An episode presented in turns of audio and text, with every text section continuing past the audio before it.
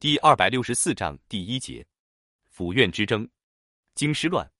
第二段小扇子催化剂。黎元洪任总统后，府院之争迅速爆发。所谓府，指黎元洪的总统府；所谓院，指段祺瑞的国务院。段祺瑞坚持内阁责任制，凡事多不与黎元洪商量，而黎元洪不愿做傀儡，事事都要按照自己的意见办理。一时间，北京城里府院相争的花边新闻广为流传。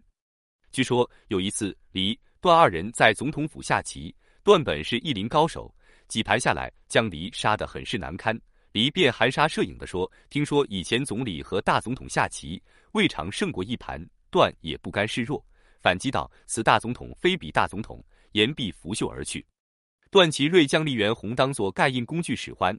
而段的铁杆被袁世凯比称为小扇子的徐树铮，更是变本加厉，一点也不把黎大总统放在眼里。无形中，徐树铮成了府院之争的催化剂。黎元洪继任大总统之初，在与段祺瑞讨论内阁班子时，只提了一个条件：谁干秘书长都无妨，但徐树铮不能干。段祺瑞明知故问：“为什么？我有点怕他。”黎元洪自嘲地答道。段祺瑞哈哈大笑：“小徐子这个人，我是了解的。军人脾气，性子是有点急，但为人直爽。大总统何必跟这样一个人计较呢？”见黎元洪还要说话，段有点不耐烦了。黎大总统大概也听说过，当初为了小徐子，我段某人连袁相成也照样得罪。如果你实在容不下小徐子这个总统，我看你不当也罢。听到段祺瑞这霸道蛮横的话，黎元洪气得直哆嗦，但他得忍着。北京政府是北洋系的天下，而段祺瑞是北洋系的领袖。若是他一翻脸，黎怕是一天也坐不稳。果然，本就目中无人的徐树铮对黎元洪毫无礼貌，对黎经常颐指气使，立刻使府院之争不断升级。有一次，徐树铮送一份人事任免名单到总统府，黎元洪也就是多瞧了一眼，他已经不耐烦了。这是急办的事，快盖章签字，不要磨蹭。黎元洪，好歹你也是总统，原来在湖北也是说一不二，哪里受得了这样的轻慢？当时就拍案而起，到段祺瑞那里去投诉。谁知段祺瑞只是淡淡一笑：“大总统不必为这些小事计较。现在国家不是提倡提高办事效率吗？都像徐秘书长这样做，要免去多少扯皮现象。”黎元洪苦笑了笑：“四段总理这样一味纵容徐树铮，怕是今后要捅出大娄子的。”对黎元洪的告诫，段祺瑞。却无动于衷，得罪了黎元洪不要紧，反正他手上无兵无勇，就是闹翻也能给摆平。与徐树铮共事，那是活受罪。黎总统十分郁闷，心想：如果再不对徐树铮采取反击，借此向总理段祺瑞敲山震虎，自己这大总统职务还真是不如辞掉算了。为对抗段祺瑞的强势，黎元洪深感有必要找一个得力干将。最初。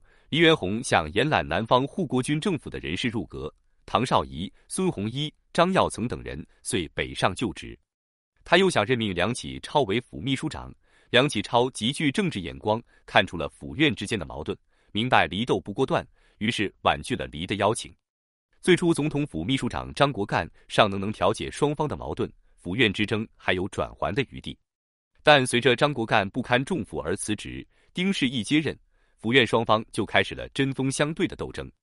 先是丁世义竭力增大总统权力，利用报纸为黎元洪张目；而徐树铮则以牙还牙，创办《公研报》与之抗衡。于是，总统与总理不和竟然成为报端的花边新闻，弄得天下皆知。接着，受黎邀请担任内务部长的孙洪一专门与徐树铮作对，日日火并。由此，孙洪一也成为府院之争的右翼关键人物。徐树铮、孙洪一立刻产生了两次激烈冲突。第一次大冲突是因徐树铮擅自以国务院名义发布军令；第二次大冲突是因徐树铮为福建贪官胡瑞林辩护。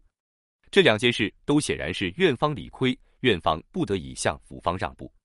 段祺瑞马上授意徐树铮反击，以孙洪一无故裁撤内务部人员为罪名，这免其职。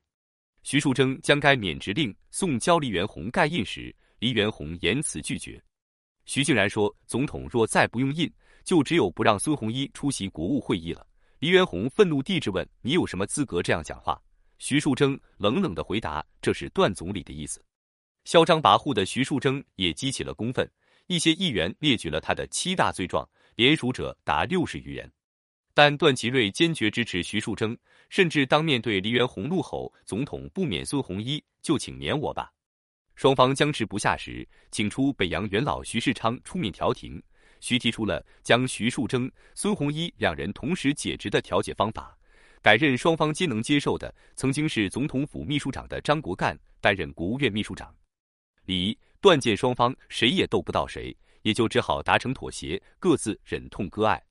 不久，段祺瑞又以院秘书长徐树铮已去职为借口，要求总统府秘书长丁世义也去职。